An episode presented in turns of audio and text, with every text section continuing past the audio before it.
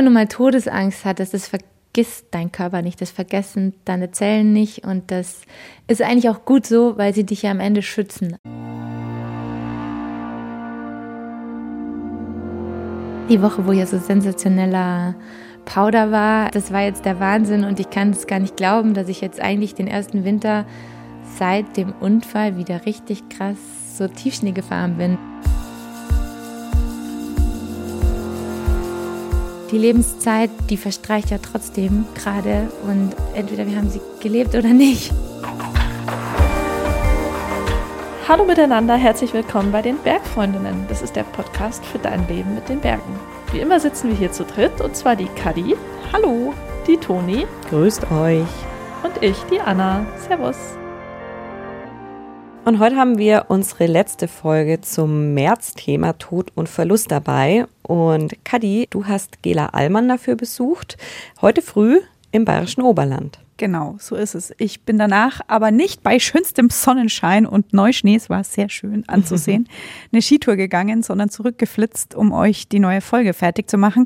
Dabei hätte Skitour ganz gut gepasst zum Thema, denn Gela Allmann ist 2014 bei einer Skitour auf Island weggerutscht und 800 Meter in die Tiefe gestürzt. Und dabei ist sie im wahrsten Wortsinn, auch wenn das ein bisschen makaber klingt, knapp am Tod vorbeigeschrammt. Und das ist der Grund, warum wir sie in dieser Folge haben, weil uns natürlich interessiert, wie sich ihr Blick aufs Leben und auch auf den Tod verändert hat mhm. durch diese Erfahrung. Mhm.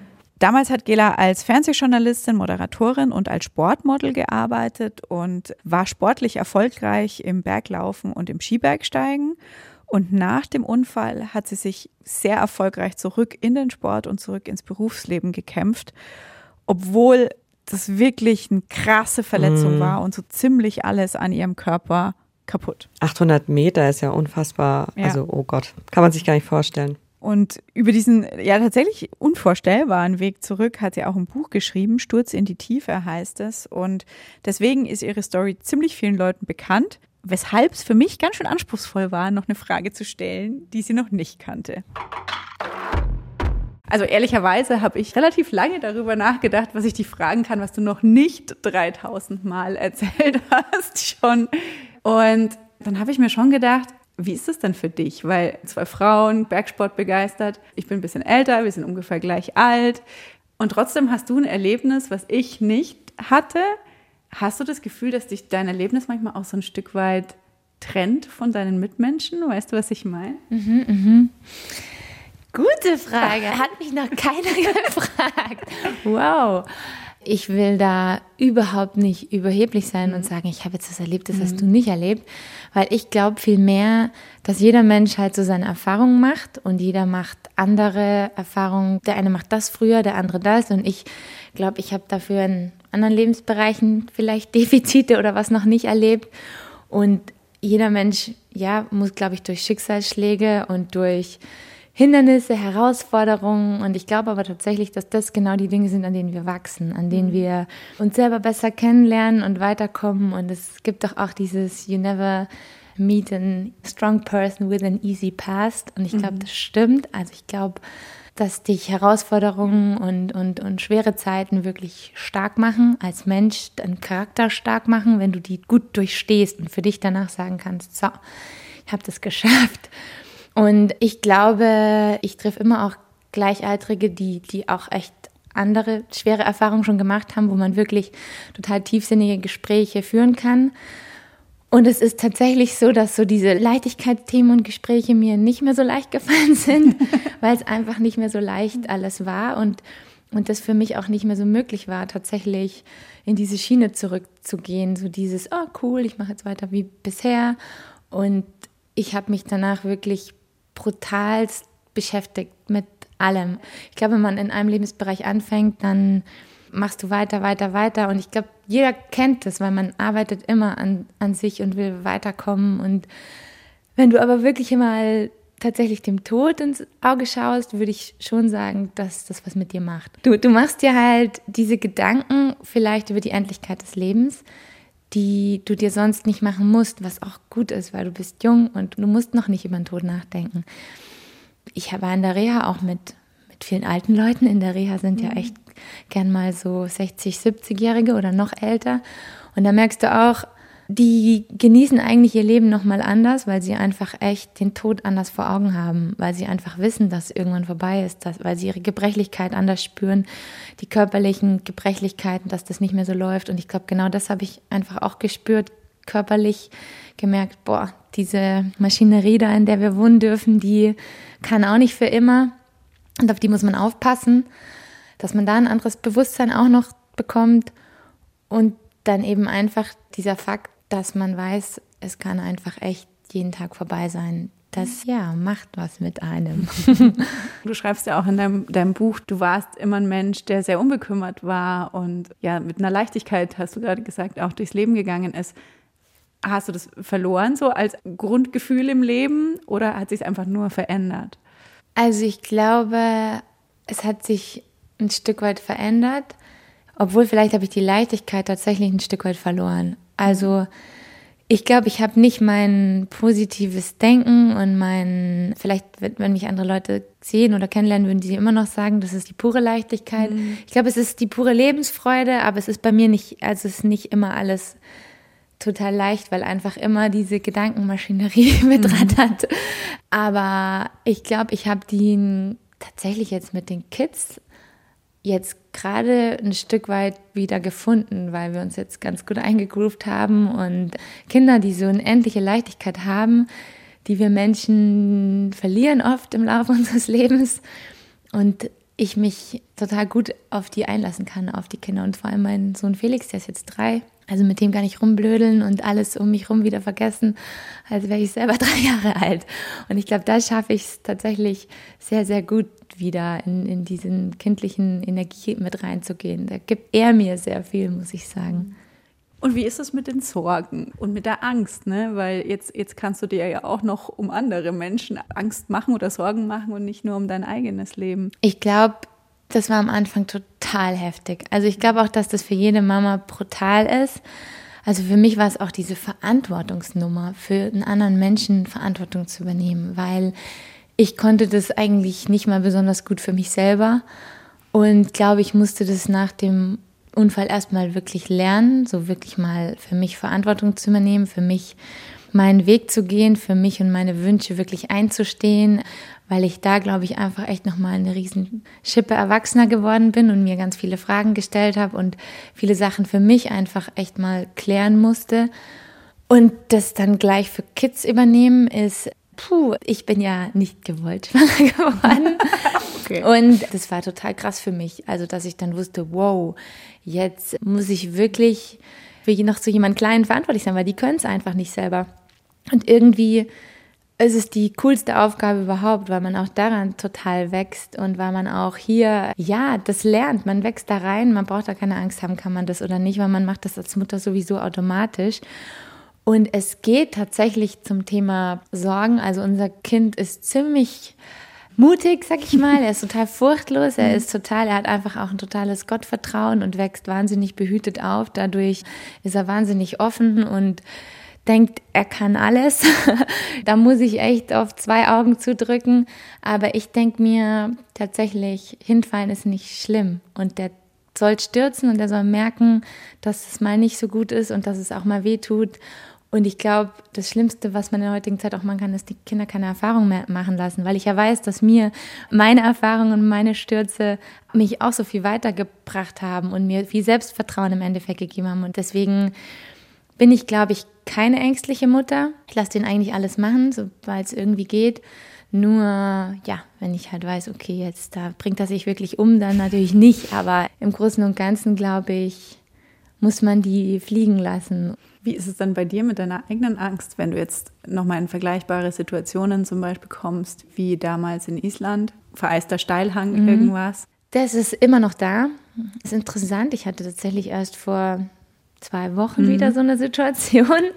Ich denke dann immer eigentlich so einen Winter vorbei und das passt wieder. Es ist tatsächlich immer im Winter nur interessant, also Eis und Schnee. Mhm. Im Sommer irgendwie habe ich da gar keine Probleme mehr. Das war ganz am Anfang, da hatte ich Probleme, Gondelfahren oder wo man rumschwebt, wo ich mhm. einfach keine Kontrolle habe, alleine Beifahrerin im Auto zu sein. Das ist alles total weg Also total auch nicht, aber Thema Kontrollverlust tue ich mir einfach nach wie vor ein bisschen schwer, aber glaube ich, habe ich wahnsinnig viel schon verarbeitet.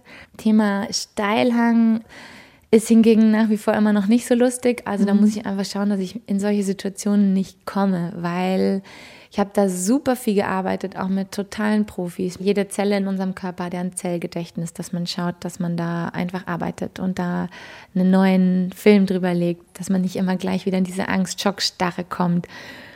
Verschiedenste Techniken gemacht, aber das ist schon nicht so leicht. Also das, ich glaube tatsächlich, wenn du wirklich einfach, ja, ich glaube, wenn du mal Todesangst hattest, das vergisst dein Körper nicht, das vergessen deine Zellen nicht und das ist eigentlich auch gut so, weil sie dich ja am Ende schützen. Also ich glaube, ich habe keine übertriebene Angst. Es ist nicht so, dass ich sage, oh Gott, und das mache ich alles nie wieder. Ich stelle mich ja eigentlich allem und versuche mich dosiert wieder ranzutasten, also schon mit, mit viel Hirn, sage ich mal, also nie ich will mich da nie überfordern, weil ich ja schon weiß, dann passiert wirklich dieses so vor Angst gelähmt zu sein, dann kann ich nichts mehr bewegen, dann schaltet mein Körper sich wieder aus und ich kann nur noch weinen und kann nichts mehr kontrollieren und diese Situation möchte man nicht hervorrufen, aber ich versuche schon einfach wieder ein Stück weit dann am Berg normal unterwegs zu sein. Mhm. Aber diese Situationen gibt es immer noch und die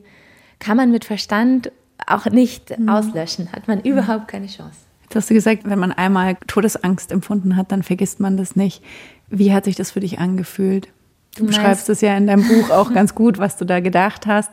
Aber für alle, die das vielleicht nicht gelesen haben und deine Geschichte nicht so sehr kennen, wie war dieser Sturz? Also, ich bin ja da einfach weggerutscht auf einem ziemlich harten, eisigen Schnee. Und genau diese Situationen, das sind eben jetzt auch die, die ich nicht mehr abhaben kann, wenn der Schnee mich irgendwie an und die Steilheit an das erinnert von damals, dann macht es Schnipp und schießt mir durch den Kopf.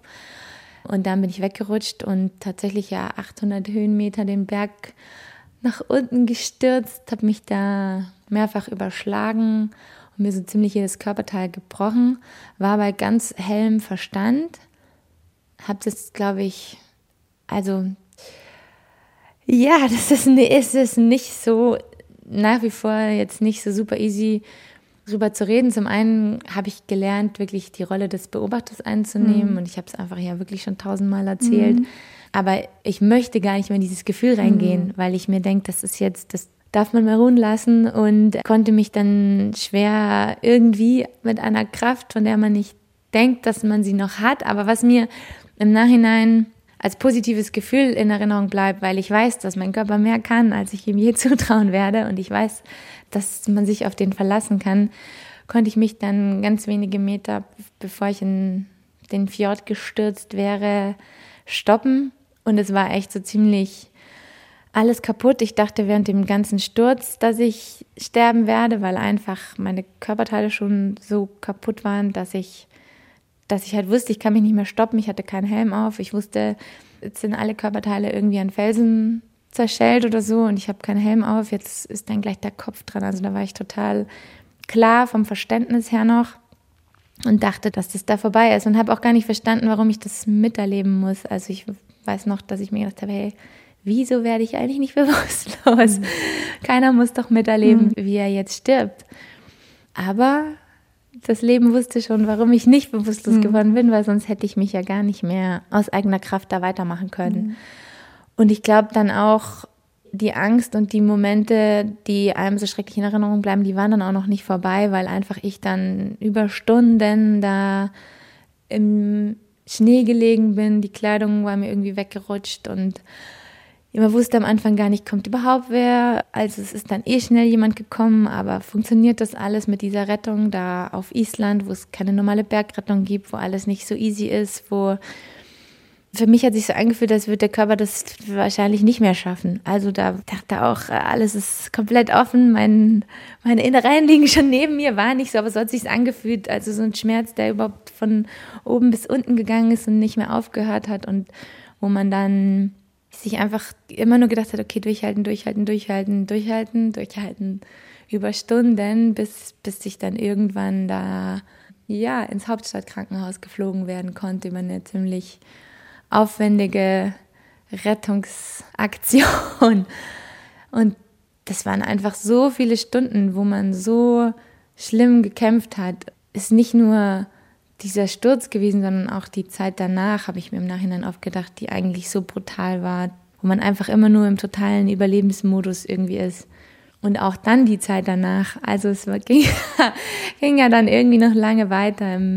Ich erst zwei Wochen in der Intensivstation im Krankenhaus in Island oder ich glaube, ich war zwei, drei Tage auf der Intensivstation, dann auf der Verbrennungsstation, weil alles so schlimm aufgeschürft war vom Schneebrand. Die Frage, kann man mein Bein erhalten oder nicht, weil die Oberschenkelhauptarterie im rechten Bein abgerissen war, die ja so dick ist, dass man eigentlich einen kleinen Finger reinstecken kann, um die zu stopfen. Also habe ich auch wahnsinnig viel Blut verloren und das, dementsprechend hat sich auch dieses ganze Bein angefühlt und ich habe eh nicht gedacht, dass ich das behalten kann. Auch die Gefahr natürlich zu verbluten. Aber dank Blutkonserven und Spenden auf Island habe ich da ja auch gut überlebt. Die haben mein Bein gerettet. Ich bin dann nach Deutschland gekommen und dann ging das alles ewig weiter. Und letztendlich habe ich einen Reha-Weg, der bis heute andauert, weil ich immer noch zum Physiotherapeuten gehen muss, weil ich immer noch meine Übungen machen muss. Jetzt die Woche, wo ja so sensationeller Powder war, das war jetzt der Wahnsinn und ich kann es gar nicht glauben, dass ich jetzt eigentlich den ersten Winter seit dem Unfall wieder richtig krass so Tiefschnee gefahren bin. Das war so ein krasses Glücksgefühl. Das kann ich mir gar nicht vorstellen, dass ich das mit dem Bein und mit dem, was eigentlich im Bein noch kaputt ist, was das Bein mitgemacht hat, noch schaffe. Aber wenn ich dann eine Abfahrt fahre, dann ist also auch vorbei. Also ich auch jetzt heute Morgen nicht mehr gehen. Jetzt muss ich das wieder erholen. Jetzt bist du, glaube ich, für viele ein Beispiel an, an niemals aufgeben und ne, immer dranbleiben.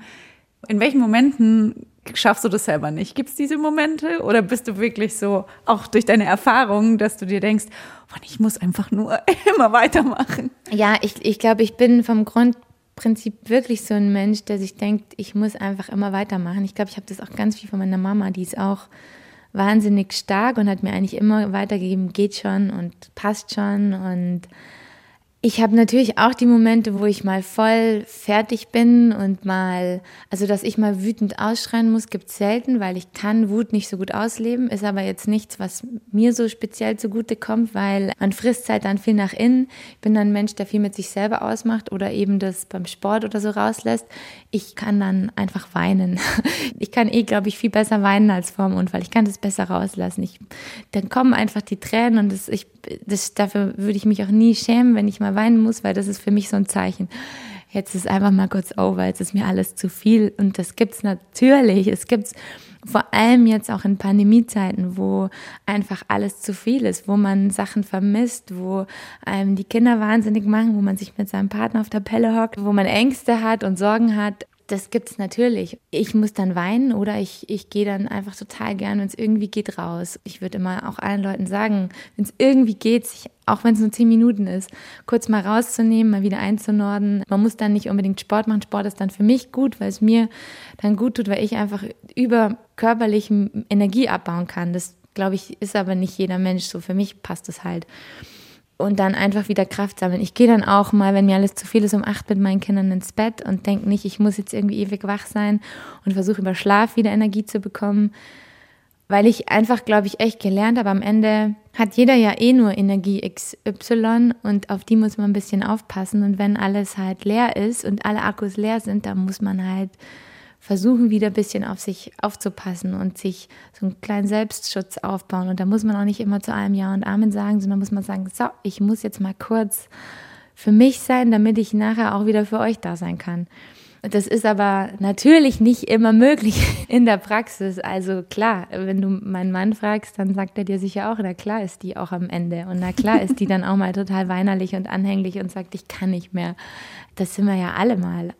Aber ich glaube, was ich kann, ich kann mich sehr schnell wieder herrichten. Ich mhm. kann einfach schnell wieder sagen, so, und wenn ich jetzt die ganze Zeit hier weiter rumheul, das bringt gerade mal mir selber am allerwenigsten. Mhm. Weil dann habe ich überhaupt keinen Spaß mehr und komme in so eine Negativspirale. Da muss man immer aufpassen, dass man nicht zu weit in den So kommt, weil mhm. dann wird es immer umso schwerer, sich da Stück für Stück wieder rauszustrudeln. Jetzt hast du erzählt, dass du Powdern warst und dass du jetzt aber erstmal Pause machen musst. Wie ist das für dich? Denkst du dir, geil, ich kann es wieder und denkst du dir auch oder vielleicht ein bisschen, hm, scheiße, früher wäre da mehr gegangen? Natürlich beides. Also ich war ganz am Anfang an dem Tag, war es tatsächlich so, da habe ich ganz schlecht geschlafen und habe mir gedacht, boah, so geiler Schnee, aber ich kann eigentlich gar nicht gehen, weil mein Knie tut mir eigentlich eh schon ein bisschen weh. Und dann war ich schon voll gefrustet. Mhm. Und dann habe ich mir gedacht, was macht jetzt die Gela? Gut, ich gehe trotzdem. und ich gehe einfach nur ein bisschen. Ich gehe nicht bis ganz hoch, ich mache einfach nur ein bisschen, gehe so, dass es mir noch gut tut, dass ich an der Luft bin und schau mal, ähm, wie sich anfühlt. Und am Ende hat sich gelohnt, rauszugehen, wie fast immer. Ich finde, es ja lohnt sich fast immer irgendwie, das dann doch zu machen und war dann einfach nur total happy und, und glücklich und konnte dann aber auch, weil ich es mir vorher überlegt hatte, ich glaube, es ist immer wichtig, sich vorher wirklich Pro und Contra abzuwägen, dann wusste ich auch danach, okay, es wird jetzt danach nicht unbedingt viel besser sein. Damit musst du aber dann leben, brauchst danach auch nicht beleidigt sein oder frustriert sein. Also das hat jetzt echt funktioniert, weil ich dann wusste, okay, ich weiß, danach ist wieder ein, zwei Tage nicht so gut, aber ich sind wir wieder beim Thema Verantwortung, übernehme für mich und meine Situation Verantwortung. Ich mache das jetzt, weil ich weiß, das bringt mir jetzt mehr, als dass es mich im Großen und Ganzen runterzieht. Wie ist es dann für dich? Ich habe ja schon gesagt, ich glaube, du bist für viele ein Beispiel eben, wie man durch, durch schwierige Phasen, das muss jetzt nicht mal irgendeine Verletzung oder so sein, sondern schwierige Phasen im Leben kommt. Kriegst du viel Feedback von Menschen, die deine Geschichte mitbekommen haben, die dein Buch gelesen haben, die sagen, Mensch, Gela, danke? Ja, und das ist das Allerschönste. Also wirklich, das ist echt so ein super, super das gibt mir so das Feedback, dass ich weiß, dass ich das Richtige gemacht habe, die Geschichte zu teilen, weil ich glaube, das war am Anfang schon so, hm, mache ich das oder nicht? Und dann habe ich mir gedacht, ach, von meinem Grundgefühl her möchte ich einfach nicht, dass ich das alleine durchleben musste, sondern dass ich die Erfahrungen gemacht habe, um sie noch zu teilen, dass andere noch auch was davon haben, weil sonst wäre es ja verschenkt gewesen. Und das, das bestärkt mich immer, immer wieder. Also ich glaube, ich kriege fast jeden Tag Nachrichten. Echt? Also wirklich, Ach, auch auf das Buch, dass sie das Buch gelesen haben.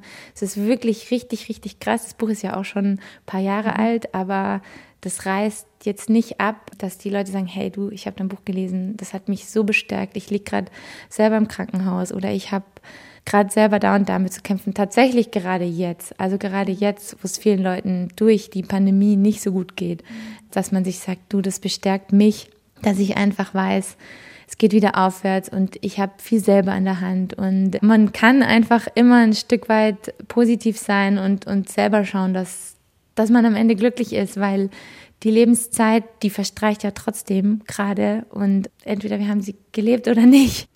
Es gibt ja dann bei Bergunfällen aber auch immer die, die nicht dabei waren und trotzdem wissen, wie es passiert ist und was falsch gelaufen ist. Wie war das bei dir? Gab es da solche Stimmen und konntest du die ausblenden oder wie gehst du mit sowas um? Also tatsächlich habe ich extrem wenig negatives Feedback bekommen. Man hört das eigentlich immer so oft. Also es hat, haben sich bestimmt viele Leute gedacht, so nach dem Motto, so ein naives Mädel oder was weiß ich was. Hat mir aber eigentlich keiner gesagt. Also ich glaube, die haben sich auch alle gedacht, die ist sowieso bestraft genug. Habe ich von Anfang an positiv erlebt, mhm. muss ich sagen. Und finde ich auch schön in, in mhm. diesem Zusammenhang weil ich glaube, ich will ja überhaupt niemanden auf den Schlips treten. Ich will mich auch nicht selber hinstellen und sagen, ich habe keinen Fehler gemacht. Es ist einfach passiert und Unfälle passieren, glaube ich, einfach im Leben. Und darum geht es dann gar nicht, sondern es geht ja dann darum, was man draus macht. Und ich glaube auch, dass ich das immer versuche zu transportieren. Ich glaube, ich habe mich nie als Opfer hingestellt. Ich habe mhm. ja habe eigentlich immer nur das so kommuniziert, dass ja, dass es halt weitergeht und dass man, egal was ist, wieder nach vorn schauen kann. wenn es einem irgendwie möglich ist. Mhm. Jetzt hast du gesagt, das hat dir so dein Bewusstsein für deinen Körper und wie der menschliche Körper funktioniert und dass man auf ihn aufpassen muss, gestärkt. Lebst du jetzt bewusster? Du warst ja vorher schon Sportlerin. Ich weiß gar nicht, ob das dann so viel ändern kann, ne, was Ernährung oder solche Dinge betrifft. Was hat es konkret verändert? Also im Sport habe ich natürlich vorher, glaube ich, schon auch ein Stück weit auf meinen Körper geschaut oder auch eben gerade nicht.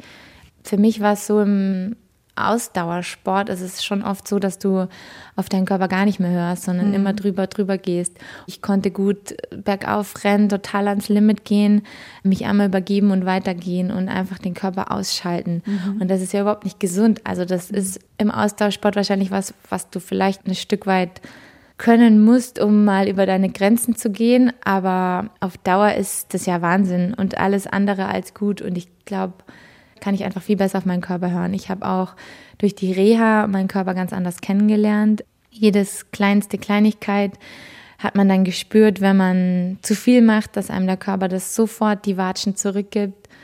Da habe ich wahnsinnig viel mehr gelernt, aber ich glaube, das Bewusstsein ist mehr so auf einige andere Punkte gegeben, eigentlich auch so auf das Seelische und Psychische, dass man sich da nicht so außer Acht lässt und da einfach ein größeres Augenmerk drauf legt, dass es einem wirklich gut geht, dass man einfach da in sich reinhört und dass man eben sagt, das Leben ist endlich und ich möchte das Leben so leben, wie ich das möchte und nicht, weil ich denke, dass man das so leben muss, weil das von der Gesellschaft oder von irgendwoher uns so vorgegeben wird.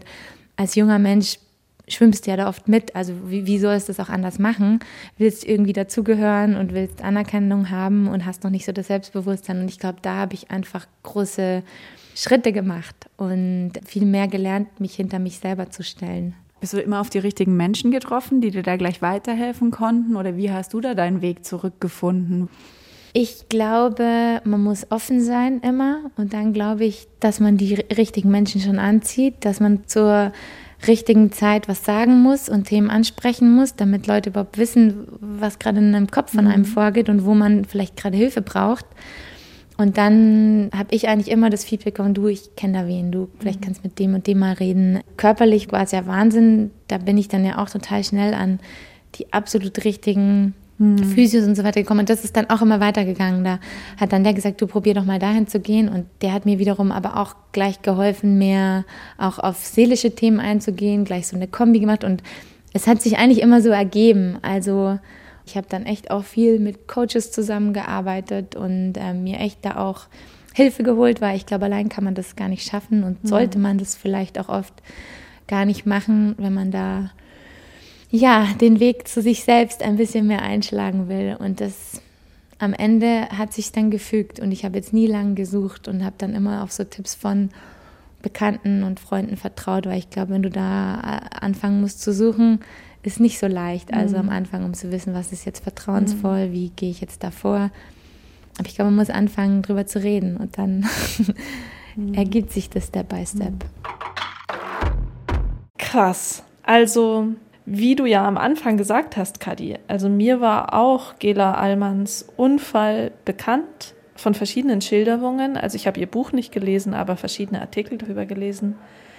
Aber wenn ich sie da jetzt so das persönlich erzählen höre und mit ihrer eigenen Stimme so ihre Gedankengänge, wie sie da so lag, das ist nochmal eine andere mhm. Hausnummer.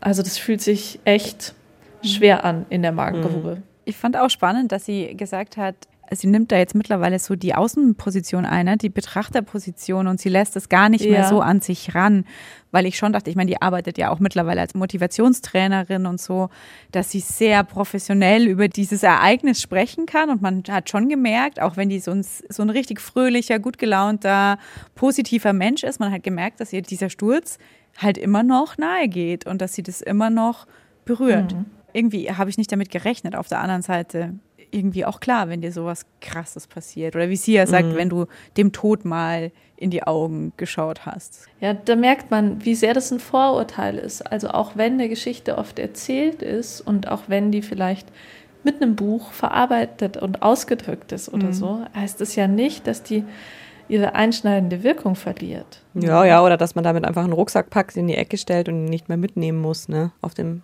weiteren Weg. Mhm das ist ein ganz gutes Stichwort, weil sie mir auch erzählt hat, dass sie nochmal ein Buch schreibt, weil ihr erstes, das dreht sich vor allem um das erste halbe Jahr nach dem Unfall und den Anfang ihres Wegs zurück ins Leben.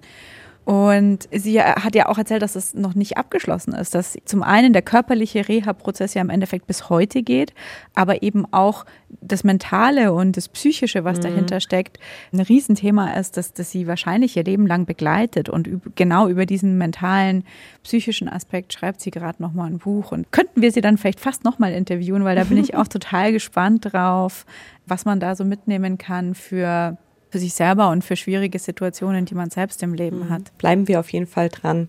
Und während die mhm. Gela an ihrem Buch schreibt, arbeiten wir schon an unserem nächsten Thema, denn der April steht vor den Türen und Toren. Und wir wollen uns im April über Geschlechterrollen und Geschlechterklischees am Berg unterhalten. Und da interessieren uns natürlich, wie immer, auch eure Erfahrungen. Das sind dann zum Beispiel so Geschichten wie ein Hä? Wo ist denn dein Mann? Wenn eine Frau zum Beispiel alleine am Berg unterwegs ist. Oder ein nett gemeintes, hm, soll man dich da mal lieber mit runternehmen? Oder ähm, jetzt warst du aber schnell da. Wobei ich fände es ja total spannend. Also wir können ja uns immer nur unsere Frauengeschichten erzählen. Ich bin voll gespannt auf Männerklischee-Geschichten. Oh ja, So, die gibt's ich bestimmt auch. auch. Gleichermaßen. Schickt uns all diese Geschichten sehr, sehr gerne als Sprachnachricht an die 0151 12 19 und viermal die 5. Bergfreundinnen ist ein Podcast von Bayern 2 in Zusammenarbeit mit den Munich Mountain Girls. Die Autorin dieser Folge war die Kadi Kestler. Und die anderen beiden Bergfreundinnen, meine Bergfreundinnen, sind die Toni Schlosser und die Anna Hatzeleck. Und jetzt sagen wir bis nächste Woche. Bitte euch, macht's gut. Ciao. Ciao.